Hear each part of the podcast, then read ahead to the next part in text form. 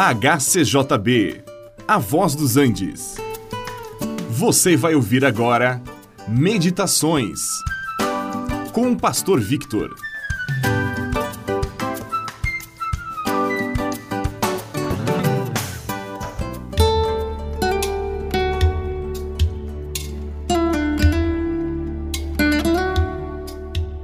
A questão da salvação é o ponto-chave para o ser humano. De nada vale pertencer a este ou aquele grupo, ter esta ou aquela posição teológica, se no final a pessoa não é salva. O que importa mesmo é onde passaremos a eternidade.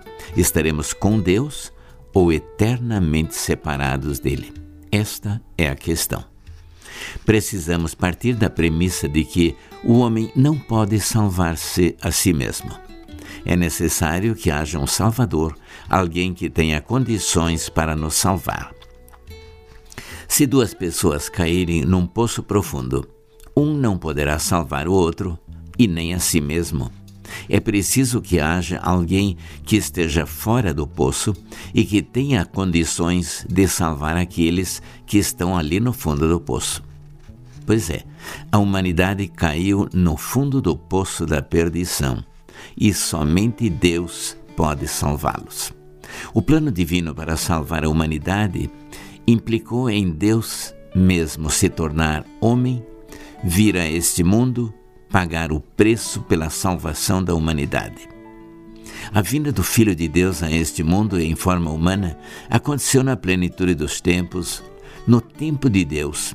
Ocorreu há quase dois mil anos, quando Jesus nasceu de uma virgem chamada Maria, e depois de pregar a mensagem do Evangelho, as boas novas da salvação, ele foi crucificado. Pois o salário do pecado é a morte, e o Senhor morreu pelos pecados da humanidade, proporcionando-lhes assim a possibilidade de serem salvos.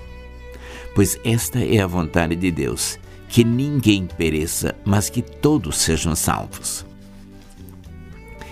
Jesus Cristo realizou de forma completa a obra da salvação da humanidade. Também deixou o meio para receber a salvação, que é mediante a fé. A Bíblia diz claramente: pela graça sois salvos mediante a fé. Isto não vem de vós, é um dom de Deus. Efésios 2, 8 e 9. De nada vale inventar recursos próprios ou basear-se em boas obras de justiça ou em penitências ou qualquer outro meio, porque há somente um meio de alcançar a salvação, que é mediante a fé no Senhor Jesus. Foi o que o apóstolo Paulo disse ao carcereiro quando este lhe perguntou o que deveria fazer para ser salvo. Paulo lhe disse: em palavras bem simples, crê no Senhor Jesus Cristo e será salvo tu e a tua casa. A pergunta que cada um precisa responder é a seguinte: se aceitamos pela fé o sacrifício de Jesus que ele fez por nós e nos entregamos a ele sem reserva. Porque aquele que tem o Filho tem a vida, aquele que não tem o Filho de Deus, ele não tem a vida eterna. E você? Já recebeu a Jesus na sua vida?